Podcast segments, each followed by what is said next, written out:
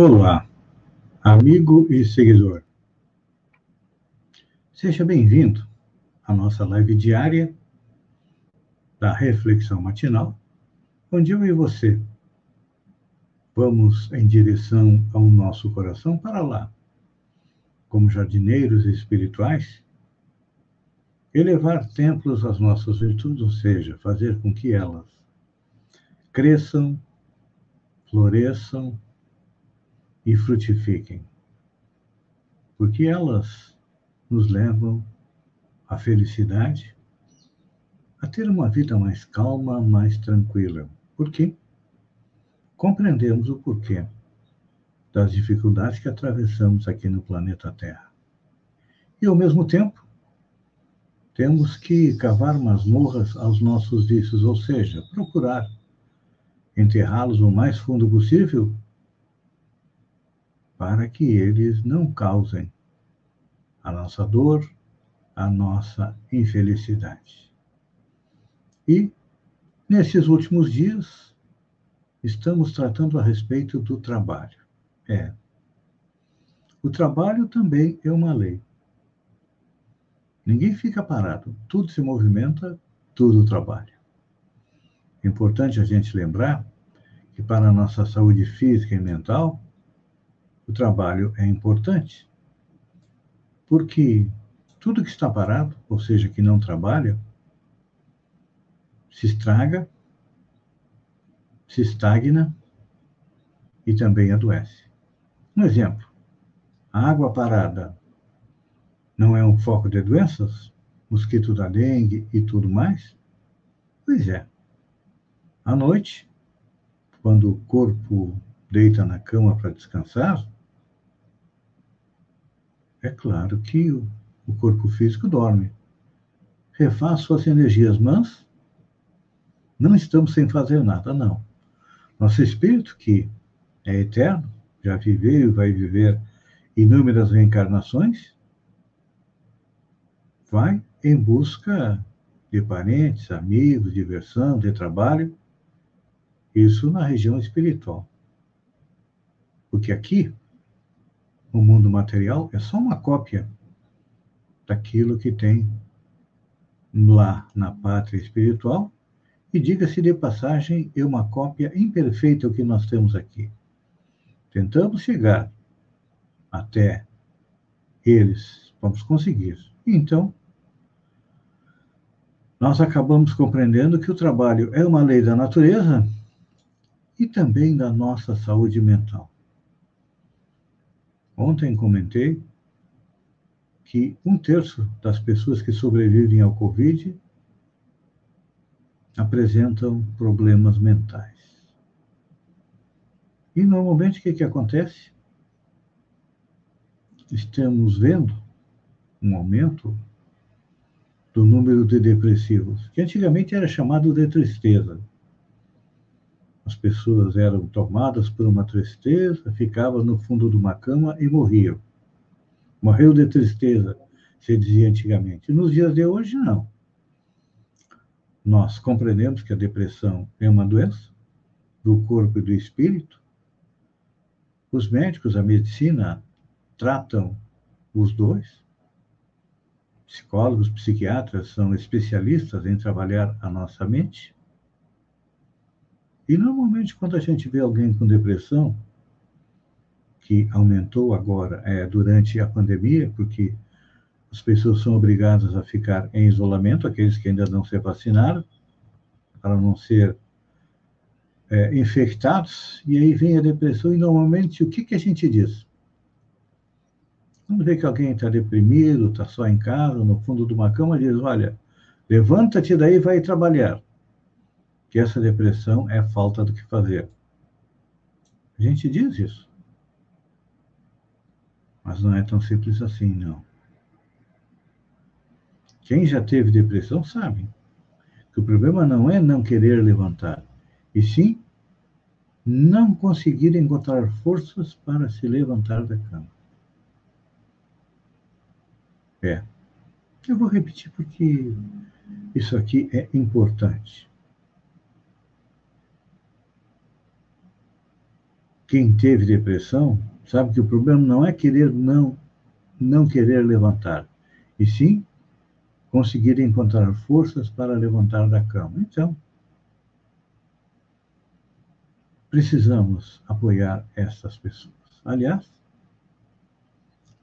um dos efeitos colaterais da pandemia do coronavírus é fazer com que nós nos tornemos mais fraternos, mais amigos. Hoje, quando sabemos que um amigo, um parente, um conhecido está com coronavírus, o nosso primeiro pensamento é pedir para que Deus o ajude.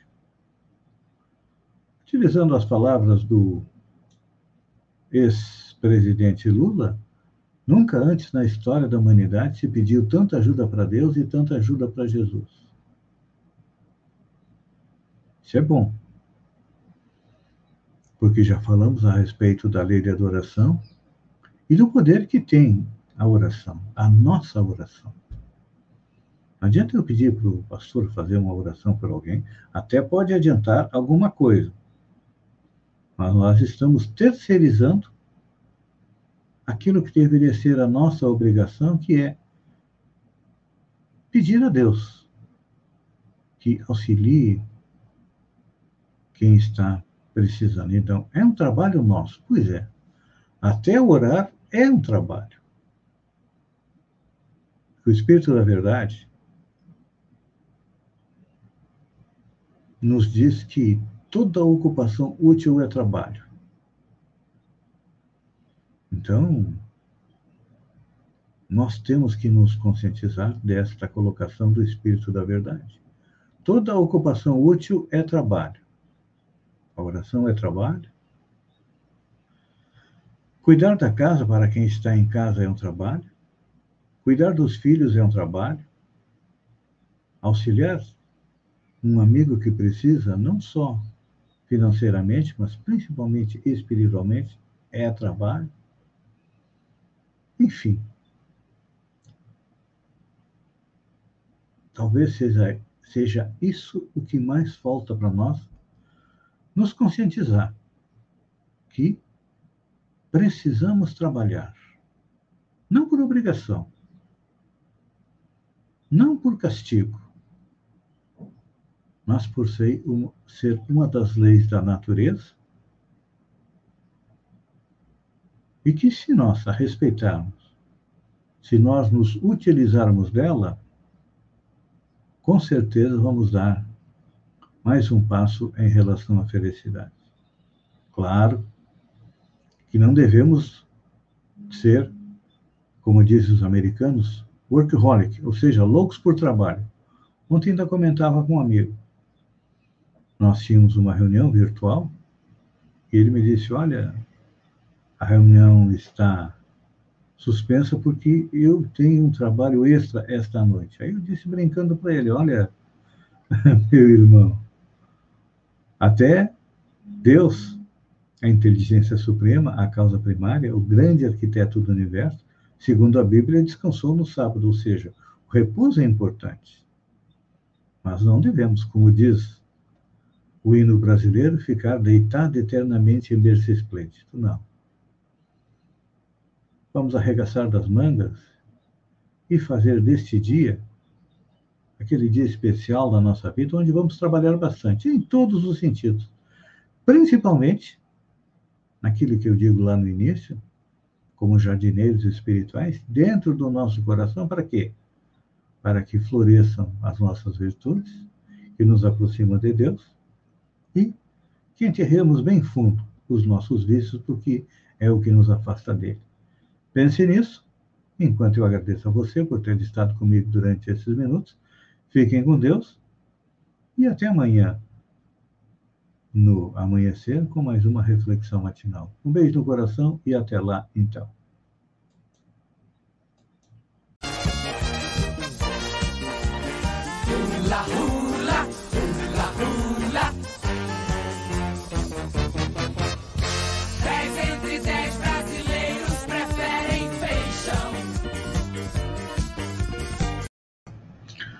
Olá, amigo e seguidor.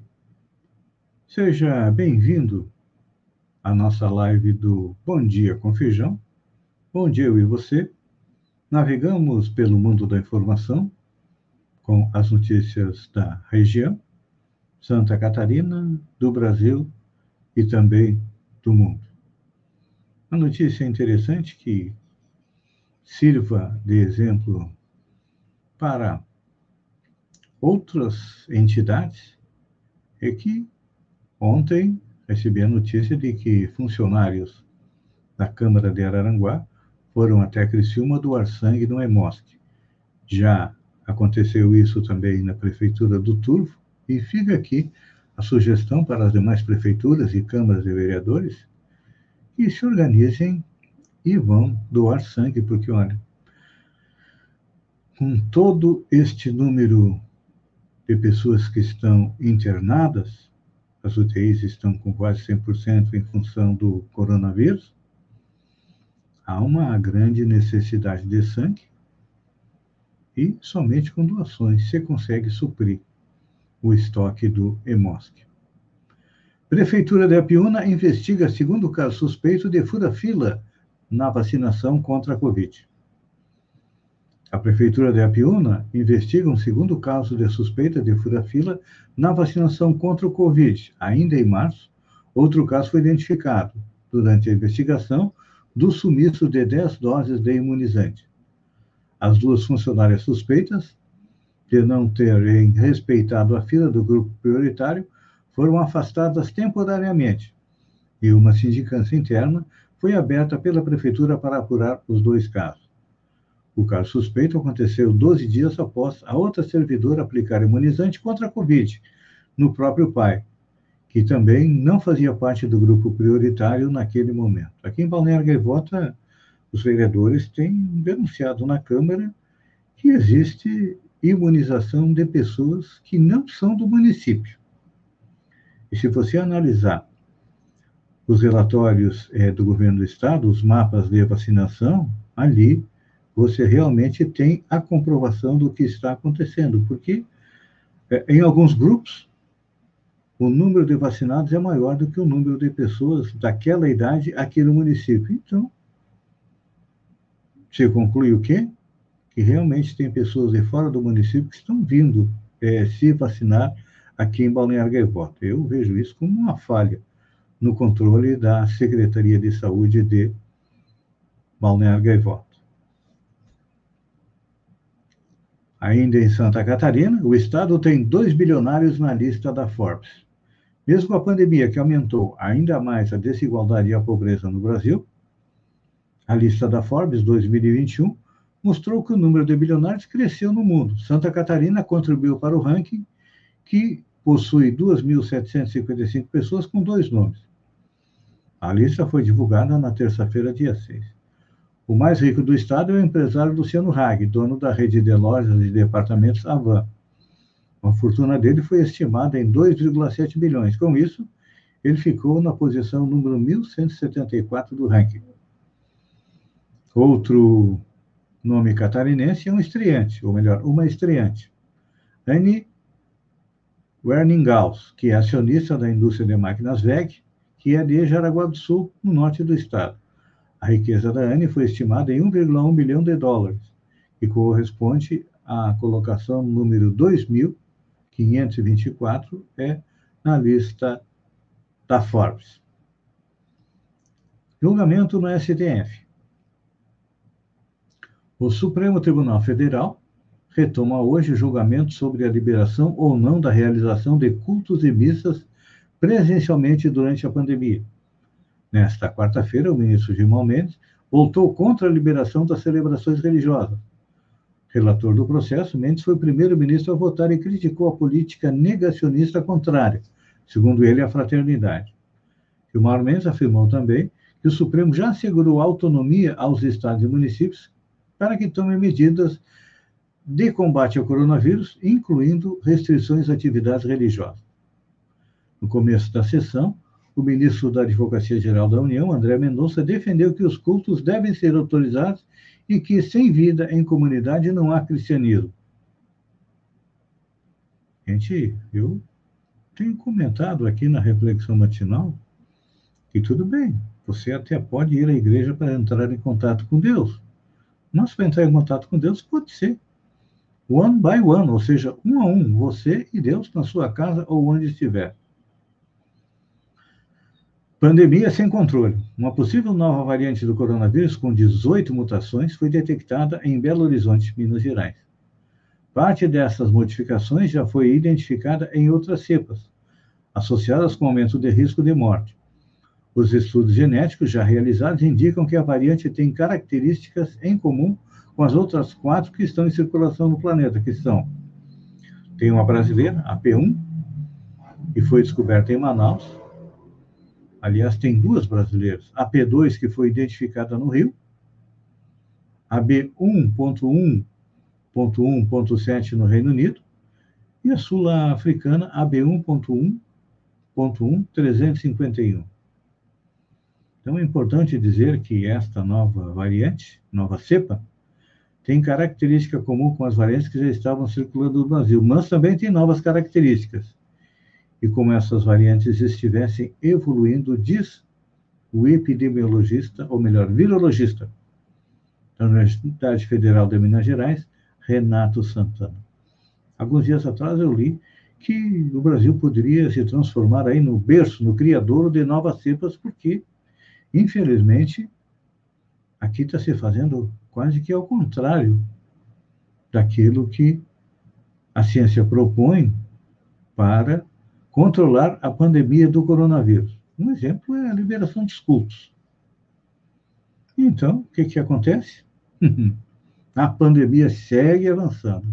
Em 24 horas, o Brasil registrou 3.733 mortes por coronavírus, após o recorde de óbitos na terça-feira, que foi 4.211. Esta é a terceira pior marca da pandemia. No total, são 341.097 vítimas da doença e 13.197.031 casos registrados. Aqui na região, ontem diminuiu o número de mortes, foram somente três, depois de terem sido 10, 7. A expectativa é que o número de mortes do mês de abril ultrapasse o do mês de março, que foi o maior mês, com 123 ou 30% das em torno de 400 mortes já registradas aqui na nossa região. Então, e olha, agora que está sendo liberado o auxílio emergencial, a possibilidade de contágio é bem maior porque são registradas filas quilométricas na frente, principalmente da Caixa Econômica Federal. E aí o coronavírus corre solto. Esta aqui é boa, isso aqui é para alegrar um pouco a nossa vida. Ministro Paulo Guedes é apelidado de navio que encalhou em Suez por travar o acordo do orçamento. O ministro da Economia, Paulo Guedes, passou a ser chamado em caráter reservado de Evergreen, nome da empresa cujo navio bloqueou recentemente o fluxo no canal de Suez. Para deputados e senadores, o ministro tem impedido um acordo para o orçamento de 2021. Então, vamos relembrar o caso. A embarcação de 400 metros de comprimento encalhou no canal no dia 23, interrompendo uma das rotas comerciais mais importantes do mundo durante seis dias. O entrave inspirou o Centrão a apelidar o ministro com o mesmo nome, numa crítica à resistência de Guedes em aceitar a demanda dos deputados e parlamentares por emendas no orçamento e, assim, destravar um acordo para a sanção da peça. É que o Centrão agora enfiou a faca na garganta do presidente Bolsonaro, que precisa desesperadamente dele para se manter livre de uma tentativa de impeachment, e o preço que o Centrão cobra é caro. São liberações de emendas, mais emendas, que vão irrigar os redutos eleitorais dos deputados federais e senadores, e aí acaba faltando recurso, por exemplo. Estava programado para ser pago no mês de abril o 13º dos aposentados. Não saiu, porque a desculpa é o orçamento. Então, para mim, é, o Paulo Guedes está trancando de propósito para não pagar o 13º dos aposentados. Amigo e seguidor, Eu agradeço a você por ter estado comigo durante esses minutos. Fiquem com Deus e que Deus permita que sejamos juntos amanhã, às sete horas, com mais um Bom Dia com Feijão. Um beijo no coração e até lá, então.